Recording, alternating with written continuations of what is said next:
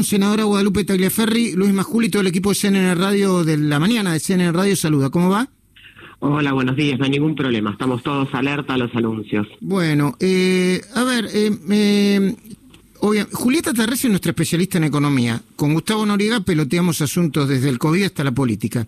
Eh, por eso yo los estoy haciendo escuchar y, de alguna manera si, si pueden sumarse a esa conversación. Ahora, ¿cuál es el tema de lo que pone, lo que pone la ciudad de Buenos Aires, lo que pone la provincia de Buenos Aires, lo que, lo que saca de coparticipación la provincia de la ciudad, y por qué a ustedes le parece una, una especie de, de, despropósito lo que acaba de hacer el presidente. Antes de, que viniera la nota y escucháramos a, a estaba escuchando atentamente a Julieta. Y ella dejó en claro cómo se reparte la coparticipación. A nosotros nos sorprende y nos parece que está mal porque sobre todo es inconstitucional.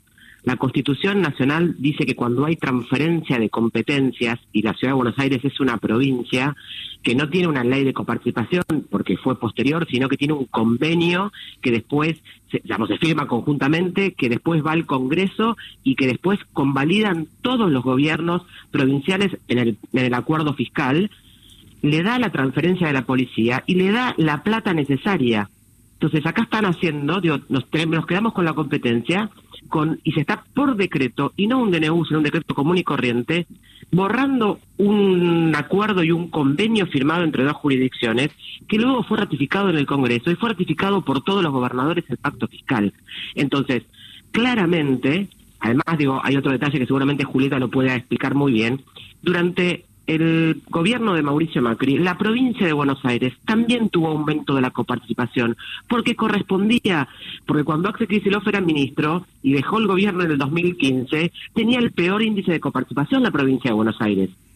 Entonces, esto es discrecional. Y ante, como decíamos hace un momento, ante un problema hay dos tipos de respuestas, echar la culpa a alguien o resolverlo.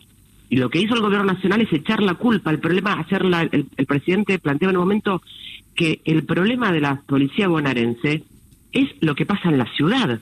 Entonces, la verdad que es como muy sorprendente que en este contexto de la Argentina, de la pospandemia, de la crisis política, económica y social que tengamos, empecemos a encontrar culpables en lugar de empezar a buscar formas de solucionarlos colectivamente. Y era era interesante, eh, digo, era interesante, por lo menos novedoso lo que decía el, el eh, el policía que se subió a un auto y estaba respondiendo a los a, los anuncios de Kisilov. Eh, eh, yo, eh, no sé quién es, no sé quién responde. Uno tiene que tener mucho cuidado cuando, cuando empieza a, a, ponerle una mirada a los discursos de otros, pero, eh, pero los policías son conscientes que los quieren usar a ellos también, ¿no?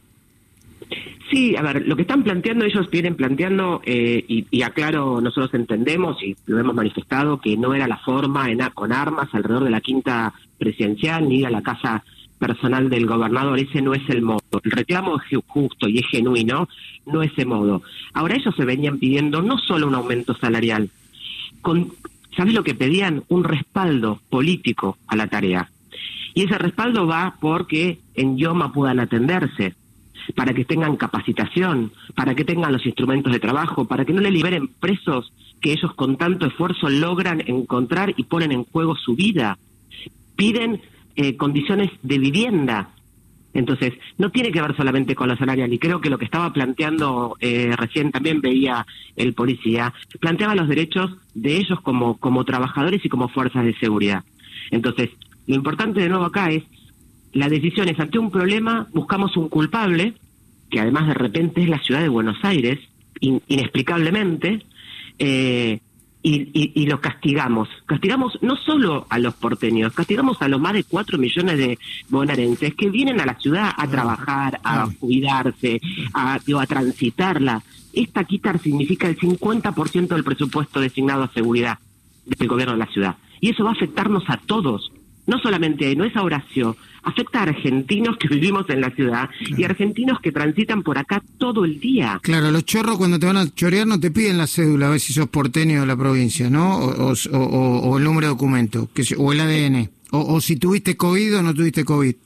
Exactamente, y, digo, y nosotros hemos demostrado, y lo ha demostrado el, jefe de gobierno sistemáticamente, que el AMBA es un, un distrito conjunto. Hemos puesto a disposición camas de los hospitales públicos porque entendíamos la problemática de la provincia y es de público conocimiento.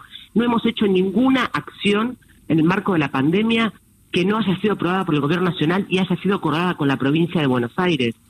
Hemos trabajado porque lo requiere la Argentina, requiere esto. Ahora, de repente, desde la televisión, nos damos vuelta y nos encontramos que al discurso de diálogo que nos propuso el presidente en diciembre, encontramos de nuevamente encontrar culpables y enemigos. Y así eh, no va a salir la Argentina adelante. Mm. Eh, eh, Julieta, ¿querías comentar o preguntarle algo a la senadora?